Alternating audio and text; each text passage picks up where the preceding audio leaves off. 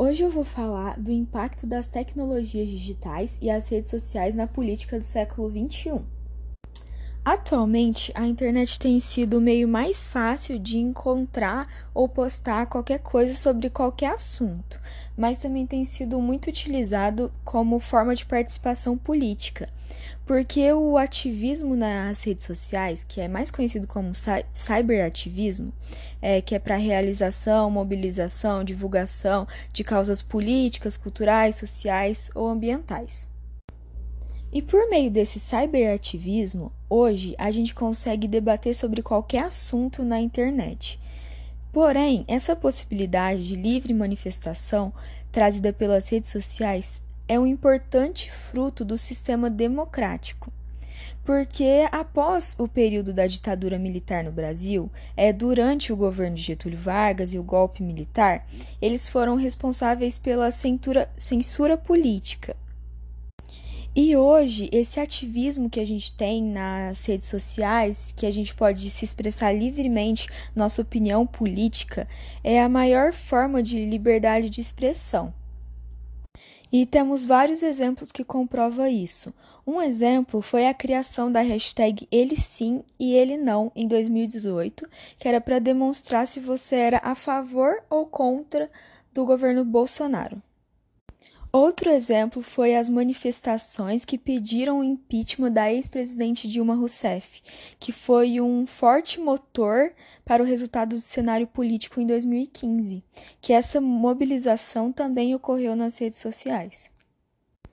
Outro forte exemplo foi a Primavera Árabe, como é conhecida mundialmente, que foi uma onda é, revolucionária de manifestações e processos que ocorreram no Oriente Médio em 2010. Os protestos compartilharam técnicas de resistência civil em campanhas sustentadas envolvendo greves, manifestações, passeatas e comícios. É, e o uso das mídias sociais, como Facebook, Twitter e YouTube é, foram importantes para organizar, comunicar e sensibilizar a população e a comunidade internacional em face das tentativas de repressão e censura na internet por parte dos Estados. Um outro ponto importante também é que essa liberdade de expressão nas, nas redes sociais foi, são importantes também para a criação de organização e movimentos na internet que é um espaço importante de difusão de informações para que manifestantes se organizem, assim como a criação do movimento Vidas Negras Importam, que iniciou após a morte do negro norte-americano George Floyd. E ganhou as redes sociais mobilizando diversos segmentos da sociedade contra o racismo.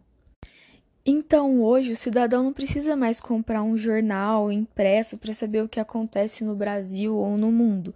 A internet mesmo traz essas informações.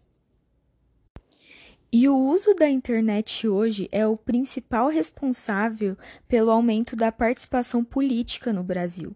É, pesquisas realizadas mostram um aumento de 100% no número de pessoas que já participaram de movimentos sociais, sendo que 80% do ativismo social ocorre no meio das redes sociais. Então, esse cyberativismo ou cyberdemocracia foi uma conquista do sistema democrático que trouxe muitos frutos para o século XXI, que possibilitou a divulgação de sua posição política e criação de movimentos, e reafirmando assim o fim da censura. E com certeza tornou a forma mais fácil de defender uma causa.